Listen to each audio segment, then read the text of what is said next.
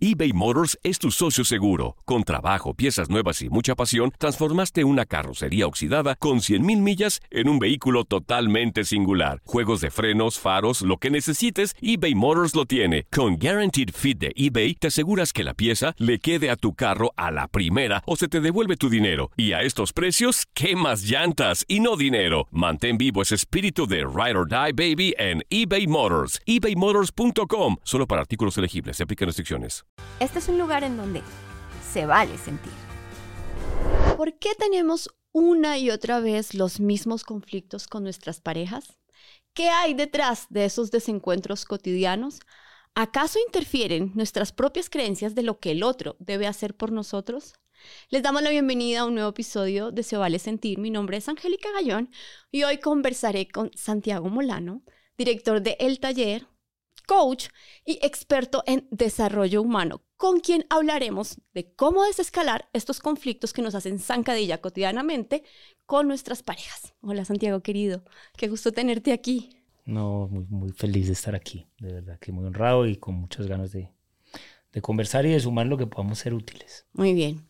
Vamos a empezar mm, por lo que nos convoca en este podcast.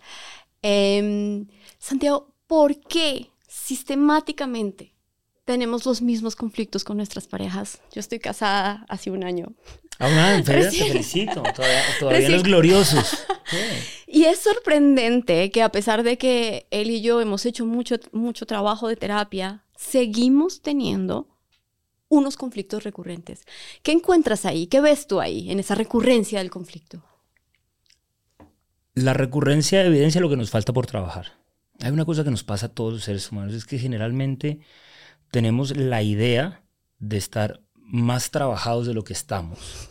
Porque además confundimos trabajar con leer libros, con hacer talleres, con ir a terapia, cosa que por supuesto suma algo. Suma, claro. Pero no estamos muy acostumbrados a ver la vida a través de los resultados. Entonces, ¿a qué me refiero con los resultados? Que efectivamente el trabajo personal se debe evidenciar en que empiecen a aparecer en nosotros capacidades de resolver de forma más armoniosa, más empática, que desgaste menos nuestra energía, que genere menos fricción, menos roce. Y como estamos tan desconectados del resultado, entonces generalmente, independiente de que queremos estar trabajados, nuestra atención está un poco más en las herramientas, en la información que consumimos, que en realmente prestarle atención a nuestra experiencia y a nuestra vida.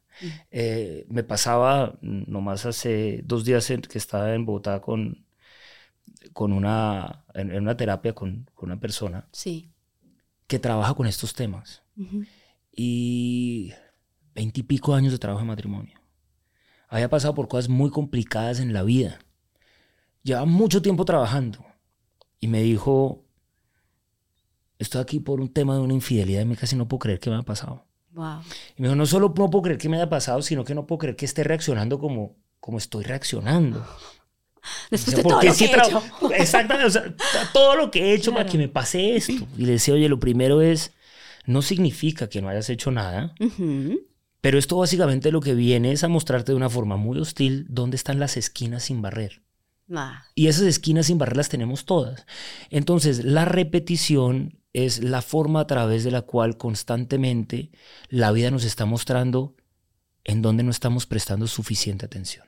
Precioso. Y no sé, esta idea como de integrar los resultados, porque a veces tenemos como un montón de saber y digo, haciendo este podcast me pasa, es como sé un montón de cosas, pero como cómo la llevo a la experiencia, ¿no? Cómo lo llevo a mi cuerpo en el momento del desencuentro, del conflicto.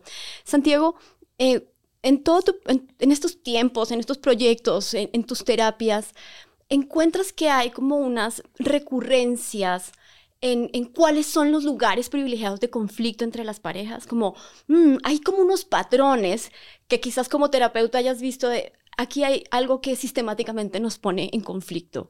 Eh, ¿Existen? ¿Existen como unos, unas tendencias, digamos, en el conflicto? a ver, yo, creo que tienen que ver, si hay unos puntos comunes. Sí. Eh, yo nunca soy amigo de las generalizaciones, porque creo que si bien nuestras historias son particulares, las de cada individuo, las de cada pareja, eh, si somos capaces, digamos, de renunciar a esta idea de que sí, esta es mi propia historia, en el fondo las historias también tienen unos ingredientes muy comunes. Claro. Eh, yo diría que en términos generales podríamos ver, por un lado, eh, el choque constante entre la idea de lo que debería ser que tiene cada uno. Idea que además cada uno confunde con la verdad. Porque yo parto de la base que como yo tengo buenas intenciones con respecto al otro y como mi forma de ver la vida es adecuada y correcta, eh, esa idea debería ser universal, debería ser no solo respetada por el otro, sino que también debería ser practicada acorde a mi idea. Entonces, eso es muy jodido. Cuando multiplicas eso, ese problema, por dos, pues ya tenemos un motivo, digamos, una fuente inagotable de malestar. Esa es una. La segunda es que, como nosotros generalmente abordamos o iniciamos la pareja desde una atracción instintiva, donde el proceso de análisis influye muy poco, mm. porque el hecho de que yo me pueda sentir atraído hacia ti no significa para nada que tú y yo podamos tener una construcción mental compatible, que al final una relación de pareja no es más que eso, una construcción mental, porque pone que el tema del apareamiento se da por descontado, o sea, la atracción sirve para eso. O sea, si hay un apareamiento, pues puede ser rico, intenso, apasionante y por demás puede generar una cría genéticamente apta pero no te soluciona nada más. Es decir, no nos va a solucionar, oye, ¿dónde vivimos? Eh, ¿Tu carrera o la mía? ¿Cómo vamos a manejar el recurso, los recursos? ¿Vamos a practicar alguna religión? ¿Tú cómo te alimentas? ¿Sí o no? ¿Haces ejercicio por la mañana? Eh, ¿Trotas o saltas lazo? Eh, ¿Qué hacemos con tu mamá? Y, tu papá que tiene problemas de alcoholismo, eso hasta... Entonces, nada de eso. Hacemos una, muy, una indagación muy, muy superficial y creemos que existe una compatibilidad en la mente cuando realmente la compatibilidad está en el instinto y esa compatibilidad instintiva es temporal. Y básicamente cuando ese estado pasa, que es el estado de enamoramiento, lo que se evidencia es que lo que funciona aquí no necesariamente funciona aquí ni tampoco funciona acá. Entonces yo diría que es el segundo motivo. Y el tercero que creo que es muy recurrente es el tema del manejo de la sexualidad. Porque hemos impuesto un modelo único. Sí. Eh, que hemos tratado de normalizar o de llamar correcto. Yo no voy a decir que es correcto o incorrecto. Eh, Muy efectivo. O sea, que quiere que seamos efectivos. Efectivo es el discurso. o sea, pone que nos ha simplificado una cantidad de cosas. porque pues no tenemos que pensar mucho, es solo una forma, escoge una persona, esa es, dura para siempre. Eh, si logras aparearte solamente ahí, eh, pues eres una buena persona. Si no lo logras, eres una persona mala. Y Tremendo. ¿Cierto? Y digamos que a través de la, de la, de este monomodelo monogámico, mm, primero hemos hecho como si la pareja tuviera que ser un aspiracional de todo el mundo. Mira que vivimos en una sociedad donde prácticamente la opción de no de no tener en pareja es satanizada. O sea, si tú no tienes una pareja es Nunca la gente, o sea, nunca lo primero que van a pensar de ti, oye, es que eres una mujer autosuficiente, es que te gusta tomar tus propias decisiones, es que prefieres tener libertad, es que has escogido amar a varias personas en distintos modelos de tu vida, es que... Claro que no. es que o eres fracasada, o algo malo no está en ti, o no es lo suficientemente bonita, o no es lo suficientemente empática, o si eres bonita, empática, poderosa, entonces debes tener un temperamento de mierda, por eso nadie te aguanta. Entonces es increíble porque existe como una presión hacia que ese esté el, el único modelo que nos ha hecho que nosotros realmente no entendamos que para que ese modelo, que es un modelo como varios funcione, se hace imperativo el trabajo personal. O sea, porque si tú y yo nos vamos a elegir y el objetivo que tenemos, que lo primero que queríamos preguntarnos es ¿de dónde sale ese objetivo? ¿Por qué eso Porque quiero estar en pareja. ¿Por qué debería ser un objetivo? Claro. mejor dicho, ¿por qué el objetivo tú y yo si empezamos a salir hoy es que duremos para siempre? ¿No sería más lógico que tengamos un objetivo es, oye, que mientras salgamos nos respetemos, nos sumemos y aprendamos juntos y ahí vamos viendo? Claro, entonces la gente dice, no, pero eso es falta de compromiso. Ah, bueno, pues entonces debe ser mucho compromiso, pongámonos un anillo, juguemos a la casita y vivamos como un culo hasta que no nos soportemos más, que es lo que está pasando. Entonces, yo diría que ese tema, digamos, del, de la ignorancia que hay también en el manejo de la sexualidad, eh, para qué sirve, cómo se gestiona, sumado a los modelos mentales que hemos creado para eh, validar esta forma disfuncional de vivir, sería el tercer punto donde yo encuentro muchísima fricción. Después puedes encontrar múltiples más, o sea, la familia extendida es un tema muy común, la suegra, los hijos de él, eh, la tía de ella, eh, el tema económico también suele ser un problema complicado. Y los hijos, que diría yo que es un capítulo aparte, porque finalmente los hijos lo que terminan evidenciando es ahí sí todo el mugre que tú no has organizado, más el que no he organizado yo, y pues los niños terminan siendo ese depósito de donde ponemos toda nuestra basura, que, a la que además le llamamos amor, que es muy difícil. Entonces, pues por ahí mencionas algo, Santiago, que me parece muy revelador y es, em, no hacemos suficientes preguntas a nuestro estado de enamoramiento, no, no, nos increpamos suficientemente porque vamos como en un piloto automático por este mandato del amor. Yo siento que como eso que decías, un mandato de estar en pareja. Entonces, ¿qué te vas a poner a cuestionarte mucho esto que estás sintiendo, esta atracción, esto que está funcionando? Em, tú hablas de, una cosa además muy compleja y es que en ese piloto automático básicamente estamos eligiendo nuestras parejas desde nuestros lugares más carentes, desde nuestros traumas, ¿no? Y a mí me parece una idea muy reveladora porque es como, con razón, es que estoy eligiendo desde, desde mi lugar menos lumínico, desde mi lugar menos trabajado, desde el lugar que gobierna mis iras, gobierna mis pesares, ¿no? Eh, ¿Cómo empezamos a hacernos mejores preguntas en ese estado de enamoramiento y cómo no elegir al amor desde el trauma. Ah, pues, para no elegir una... Pone que la única forma para no elegir una pareja desde tus traumas sería que tus traumas ya se hayan sanado que es un poco lo, o sea, lo que dices también representa muy bien, digamos, estos aspiracionales que hoy tenemos desde el trabajo personal. Sí. Porque entonces, así como está la consulta de la terapeuta que después de 23 años me dice, oye, ¿cómo me van a poner los cachos a mí sí, con todo lo que he trabajado? También está la de eh, una mujer de 32 años, eh, separada, sí. muy trabajada, saliendo con un novio nuevo, ¿cómo hago para saber que no es desde mis traumas? oye, pues puta, ya de entrada sabemos que tiene que ser desde los traumas porque mira cómo está saliendo, está saliendo traumatizada. Es decir, ¿quién llevando dos meses? Claro, ¿sí? que te, vas, no sé, te vas un fin de semana para Cartagena rico, estás yendo con tu manual debajo del brazo para saber que yo qué acuerdo hago y qué me hace y qué me garantiza que yo aquí no me voy a equivocar. Pues, claro. ya está claro lo que te va a pasar. Entonces, para mí, digamos que lo más importante y lo que menos hacemos es que nos distraemos demasiado con el otro. ¿Y a qué me refiero que nos distraemos demasiado con el otro? ¿Será que este? Es como si... Entonces mira que sigue un poco como la idea de que es un tema de, elegir al correcto. Y es muy poco la idea o la postura de ser el correcto yo. ¿A qué me refiero? Es mira, yo voy a renunciar a la idea de que tú, tú puedes tener tus traumas, lo que sea. ese no es el problema. Si yo parto de la idea que estoy aquí no para que me hagas feliz, eh, si no parto de esta idea un poco infantil de que porque estemos trabajados, entonces todo va a ser eh, perfecto y solo vamos a vibrar alto y todo está bien. Estamos aquí para aprender. Tenemos claro que aquí aprendemos desde lo que se nos dificulta y que hay cosas que se nos van a dificultar. Ahora, también tengamos claro una cosa. Cuando se nos dificulten las cosas, encarguémonos. Y encarguémonos es renunciemos a poner el problema ya. Y yo me hago cargo de mis sentimientos, yo me hago cargo de mis cabreos, yo me hago cargo de mis ideas que trato de imponer sobre ti, yo me hago cargo de mi machismo, que créalo o no, ahí está, porque vengo de un mundo que ha sido históricamente machista, machista. Tú te encargas de tus pedos, es decir, de los que sea que tengas, ¿no? O sea, tu exigencia o tu mal genio o tu baja autoestima o la mía, es decir, tengamos muy claro en qué tiene que trabajar cada uno.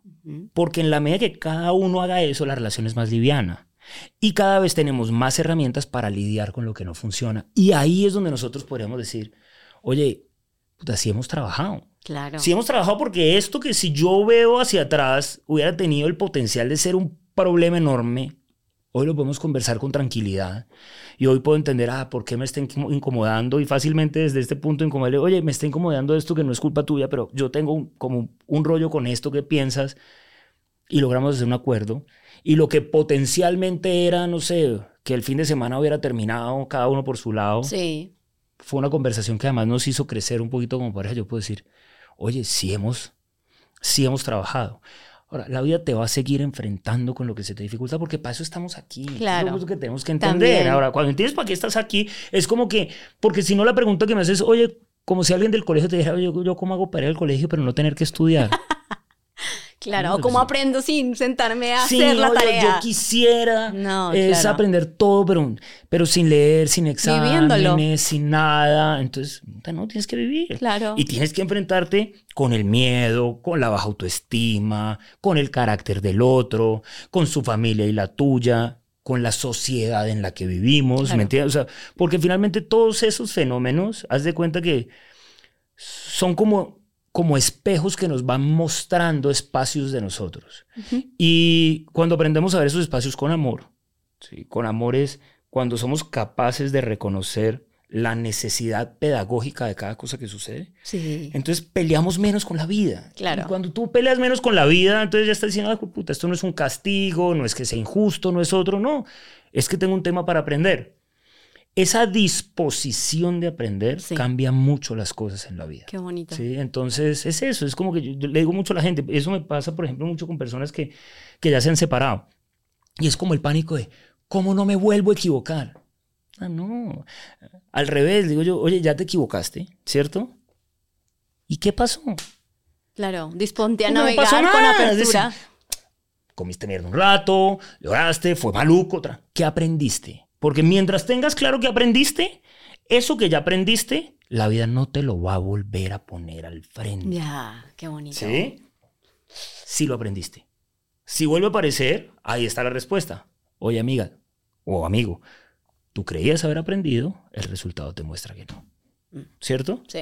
Quisiera tener un mecanismo interno que pudiera activar como mi, mi responsabilidad. Porque mi, mi eh, tentación primaria siempre es, pero es que ya lo habíamos dicho, ya lo habíamos acordado, ya lo vimos en terapia, ya lo hicimos y aquí seguimos en lo mismo. ¿no? O sea, hay, hay un impulso natural Sí. de verlo hacia afuera.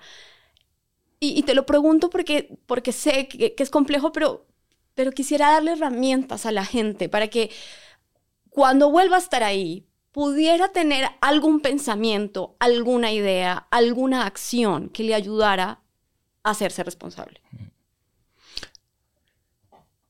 Yo diría que es renunciar a la idea de pensar de que el otro debería actuar como yo quiero.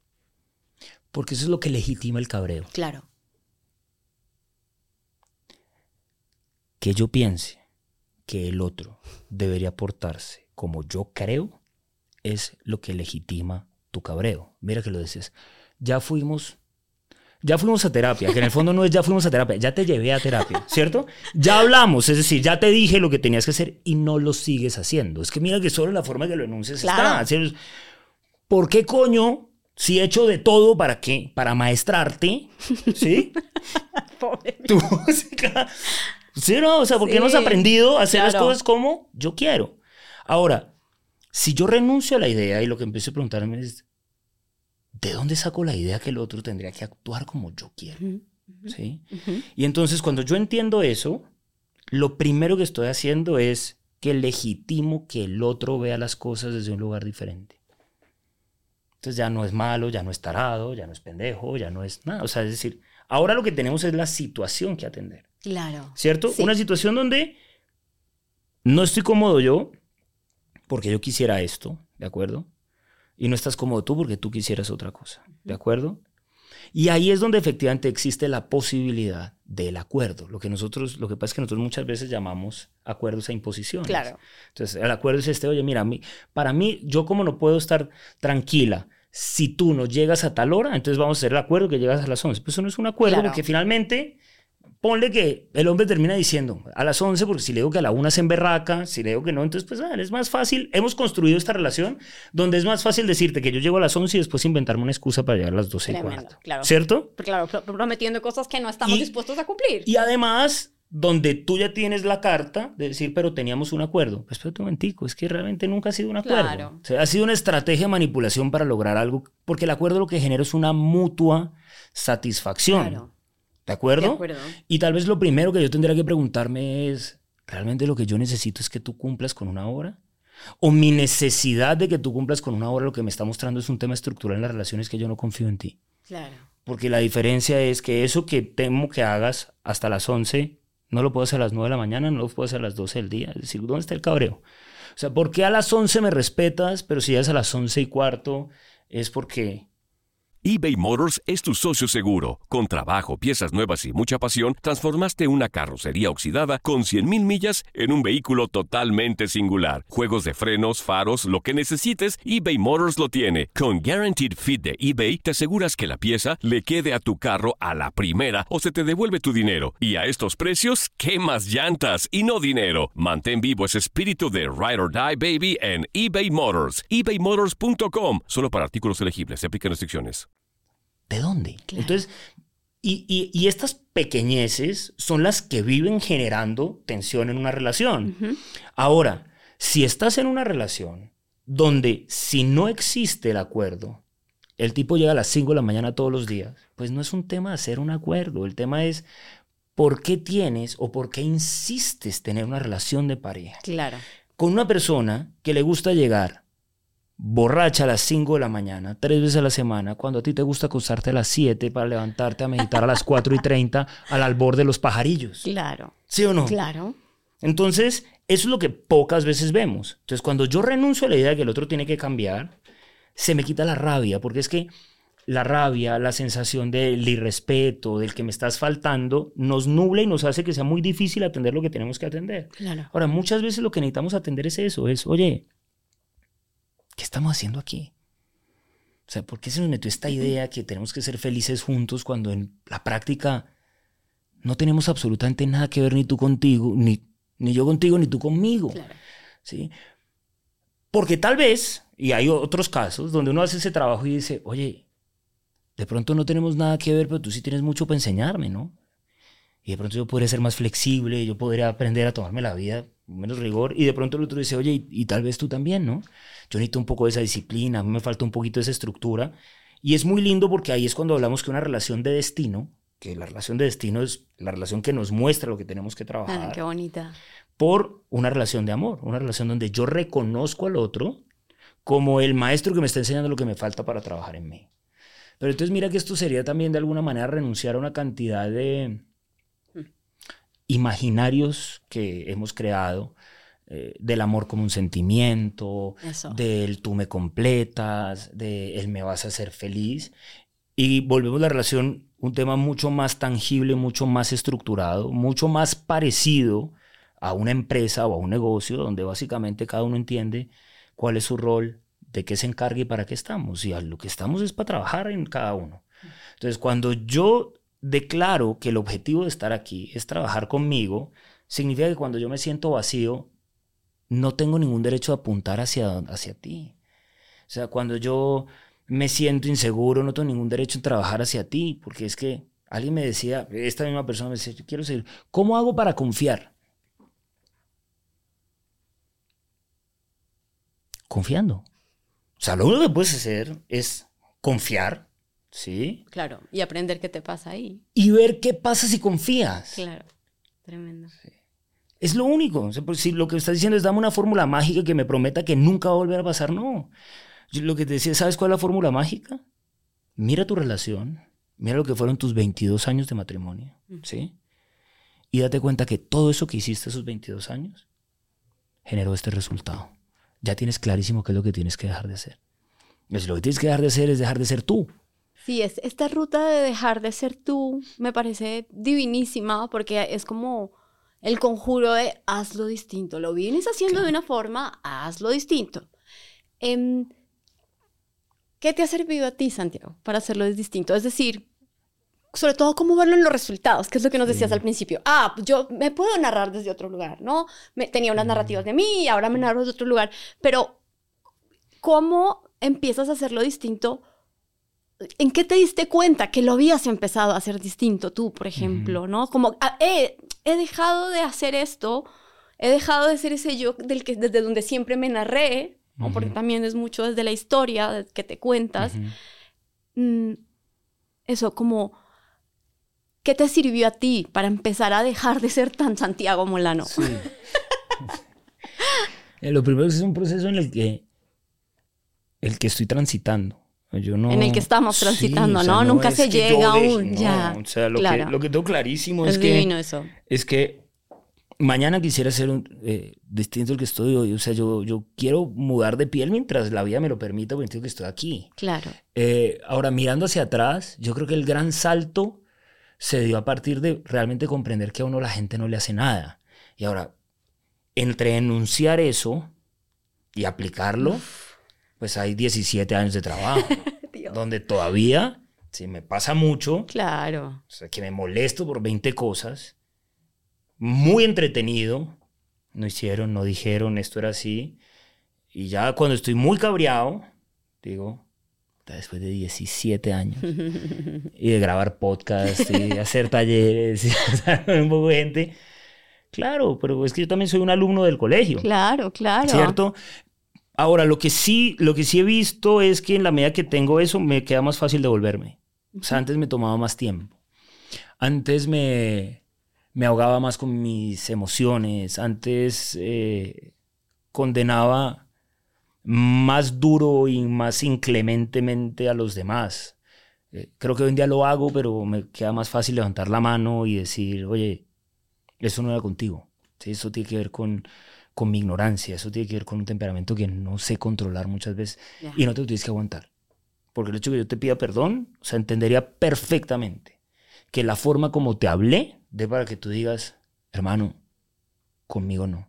Y lo asumo como un resultado que generé Claro, yo. claro. Sí, ahora sí. Si aparte de todo tienes la bacanería de permitirme aprender y poderlo resarcir, pues te valoro aún más. Y creo que eso me ha llevado a una cosa que es muy bonita. Y es que siento que cada vez valoro más a las personas que están al lado mío. Porque cada vez soy más consciente de lo difícil que es. Ya. Sí, qué o sea, de- bonito. de, de- todo el trabajo que hay que hacer pues para sí, que me pues, por- quieran. sí, pero, pero, o sea, más que como un trabajo, digo, no, es que tienen que lidiar con ese mugre, que es mío, que no es de ellos. Ya.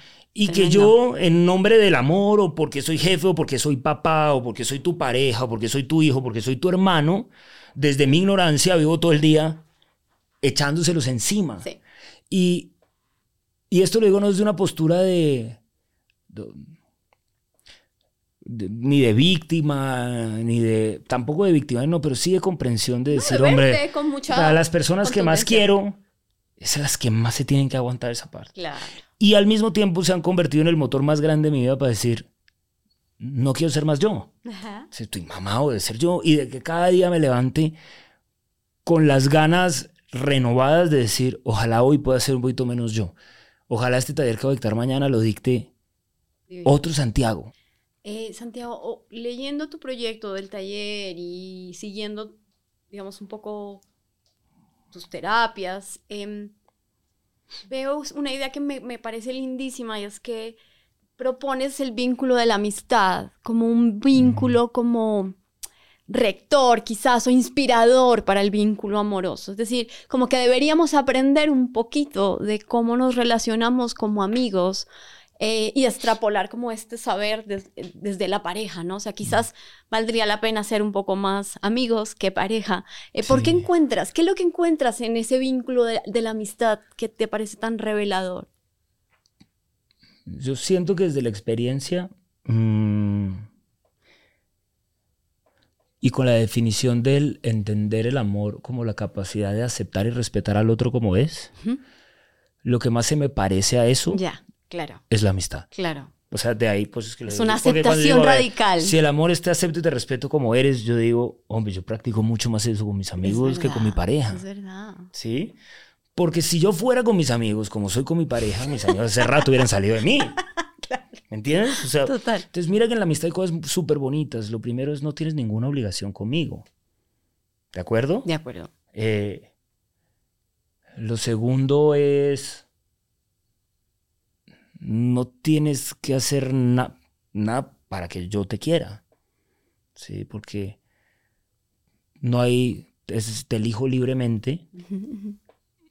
Con los amigos, a mí me pasa, por ejemplo, una cosa muy linda, y es que con los amigos es muy rico no ser uno. Tú Claro. no tienes que estar pensando cómo digo esto, qué va a pensar, se va a emberracar.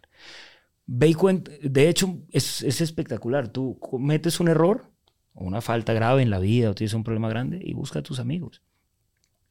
Y vas y tus amigos no te dicen, qué idiota que eres, ¿sí? No sirves para nada.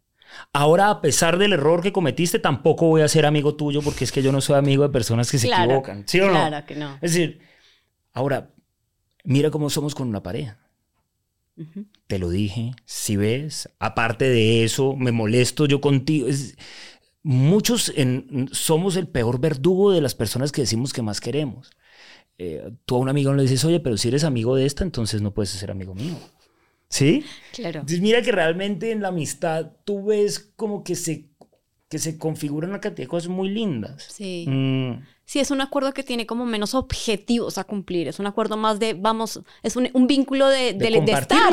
Exacto. De compartir. O sea, por eso es que recarga tanto estar con buenos amigos. Ahora, ojo, estoy hablando de, una, de la amistad cuando es una amistad realmente... Bueno, sí, sí, sí, sí. significativa. Pues, yo siempre digo que a mí en mi, en mi...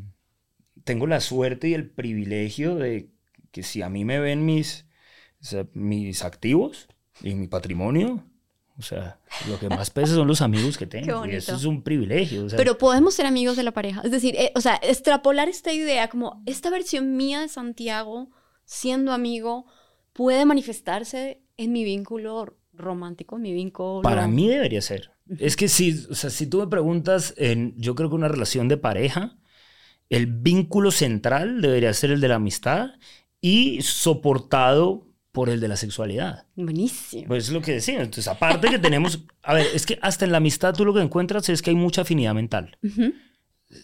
Nos demos cuenta o no, nuestros amigos terminan siendo seleccionados a través de la afinidad mental. ¿Por qué somos amigos? Porque tenemos, tenemos formas de ver parecidas y si bien no son parecidas, son compatibles en lo fundamental. Es verdad. Si no fueran compatibles en lo fundamental, no, somos amigos, ¿cierto? El amor es, es, es es muy del sistema, ¿no? El amor es un lugar que hay que conseguir, que hay que mantener unos estándares, solo se narra de un lugar. La amistad ha estado como más eh, apática a, esta gran, ¿sabes? Sofisticación del sistema muy, muy capital del amor y digamos que la amistad está un poco acá. Entonces ahí hay más chance quizás de hackear el amor mismo, ¿no? Y claro. mira que yo lo veo, por ejemplo, también con mis amigos que me pasa mucho. Es una cosa que, que muchas veces les digo es, no sé, hay ciertos, ciertas cosas que dicen, uy, pero no, vamos a hablar de esto, que es que está mi esposa. tiene que ser harto, debe ser muy aburridor tú tener que ser una persona acá y una persona acá. Porque es que lo que estás negociando es mucho. ¿No? Entonces, ¿qué quiero decir? Entonces yo me tengo que poner mi máscara cuando llego a mi casa y saco y me tengo que poner otra máscara. Es, o sea, es, es muy desgastante. Y finalmente lo que va a hacer es que tu lugar, sea el lugar donde vives, tu relación de pareja, sea un lugar incómodo. Porque si no puede ser tú. Entonces hay una cosa, por ejemplo, que yo tengo que es clarísima. Yo llego a mi casa y mi mayor muestra de confort es que yo me quedo en boxers. O sea, yo en mi casa generalmente, o sea, yo llego, me quito los zapatos, ¿no? Me quito, o sea, es como que me quito todo.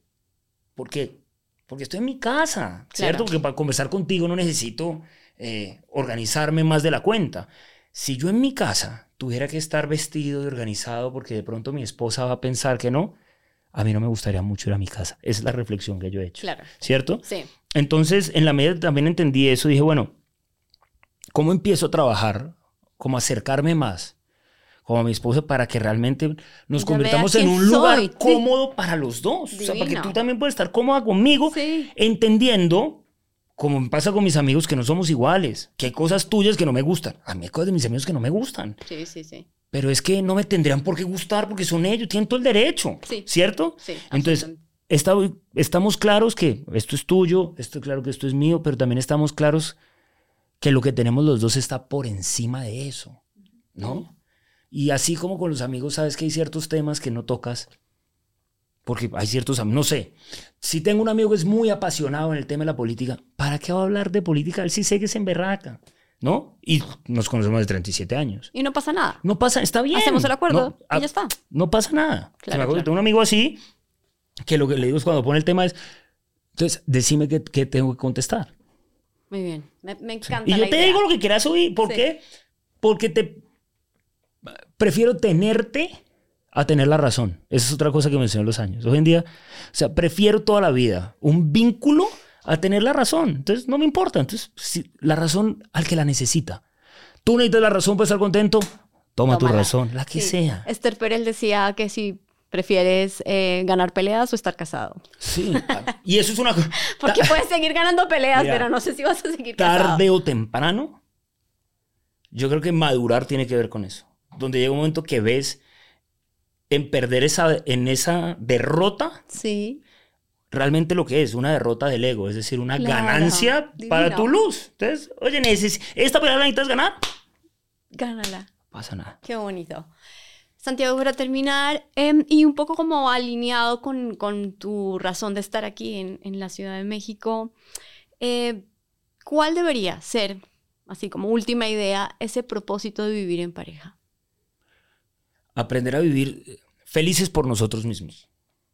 Eso es, eso es lo otro que, que me ha costado un huevo entender, pero me, ha, pero me ha servido tanto. Y es que por mucho tiempo, desde mi herida particular, que es una herida de abandono, siempre busqué una pareja como un refugio. Es decir, siempre busqué una pareja con la que, a la que le pudiera tirar encima mi baja autoestima, mi necesidad de reconocimiento, eh, mis caprichos, mis vacíos afectivos, eh, mis berrinches, todo. Es decir, eh, una pareja que básicamente me demostrara que el amor significa que yo voy a hacer todo lo posible porque tú me dejes.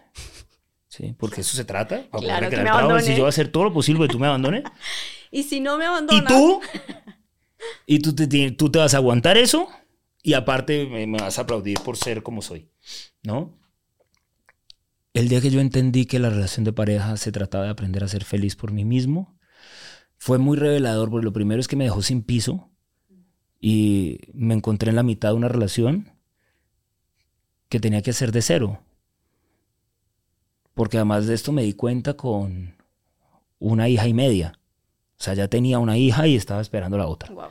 ¿no? O sea, no, no, no fue que fue hace mucho tiempo, ¿no? Es, eh, fue el día que me di cuenta que realmente nunca me había casado por amor, sino que me había casado desde mis heridas, de mis traumas. Sí. Fue el día que realmente entendí por qué había escogido a la persona que había escogido y cómo esta persona, mi ego se había encargado de mostrármela como un resultado de mi trabajo personal, cuando en el fondo lo que había hecho era encontrarla tan bien disfrazada que me sirviera para hacerme creer a mí que yo había aprendido mucho y después la vida de una forma muy hermosa pero muy contundente sí me mostró que yo era un farsante y que esto no era de tener una habilidad de hablar ni de dictar talleres sino realmente es decir cuando la me puso los resultados en la cara Sí. y ese día dije esta mujer de la cual yo me he quejado tanto, a la cual he reclamado tanto, a la que he hecho responsable de mis carencias, de mis vacíos y de mis cabreos, el único pecado que ha cometido es no ser como yo quiero, porque no ha hecho nada más. Es decir, no tengo nada distinto que condenarle. Ujú. Y el día que yo renuncié a la idea de pensar que tenía que ser como yo quiero, después de, para ese momento ya debíamos llevar nueve años juntos, creo que por primera vez la vi. Y por primera vez vi a la mujer que me estaba perdiendo. Mm. Y Por te en- Es que nunca la había visto. Claro. Sí, y entonces después de nueve años con una hija y media, o ya por ahí nació la segunda, como que la pude ver y pude decir, y yo no, yo no tenía ni idea con quién estaba.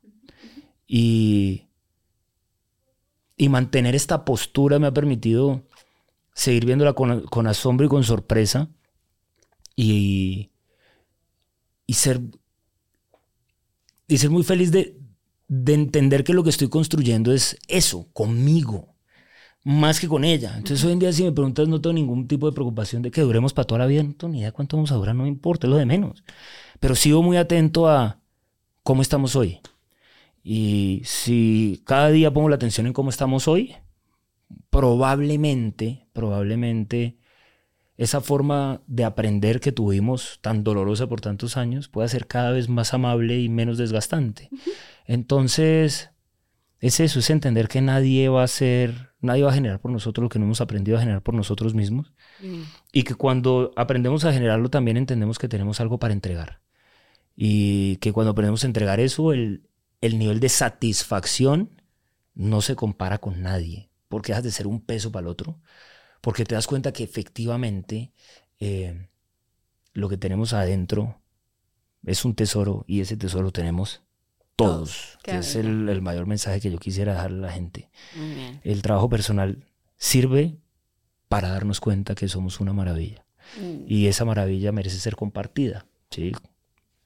Con los que están cerquita, y con cualquier persona, especialmente con ellos, y de ahí con cualquier persona que la vida tenga la generosidad de ponerte en el camino.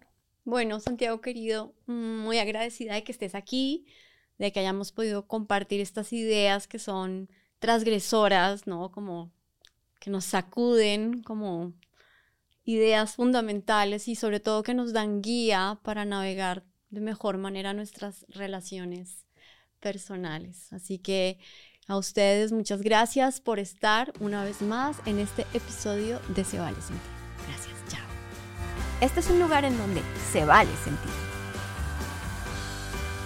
Boost Mobile tiene una gran oferta para que aproveches tu reembolso de impuestos al máximo y te mantengas conectado. Al cambiarte a Boost, recibe un 50% de descuento en tu primer mes de datos ilimitados. O, con un plan ilimitado de 40 dólares, llévate un Samsung Galaxy A15 5G por $39.99. Obtén los mejores teléfonos en las redes 5G más grandes del país. Con Boost Mobile, cambiarse es fácil. Solo visita boostmobile.com. Boost Mobile, sin miedo al éxito. Para clientes nuevos y solamente en línea, requiere AroPay. 50% de descuento en el primer mes requiere un plan de 25 dólares al mes. Aplican otras restricciones. Visita Boost para detalles.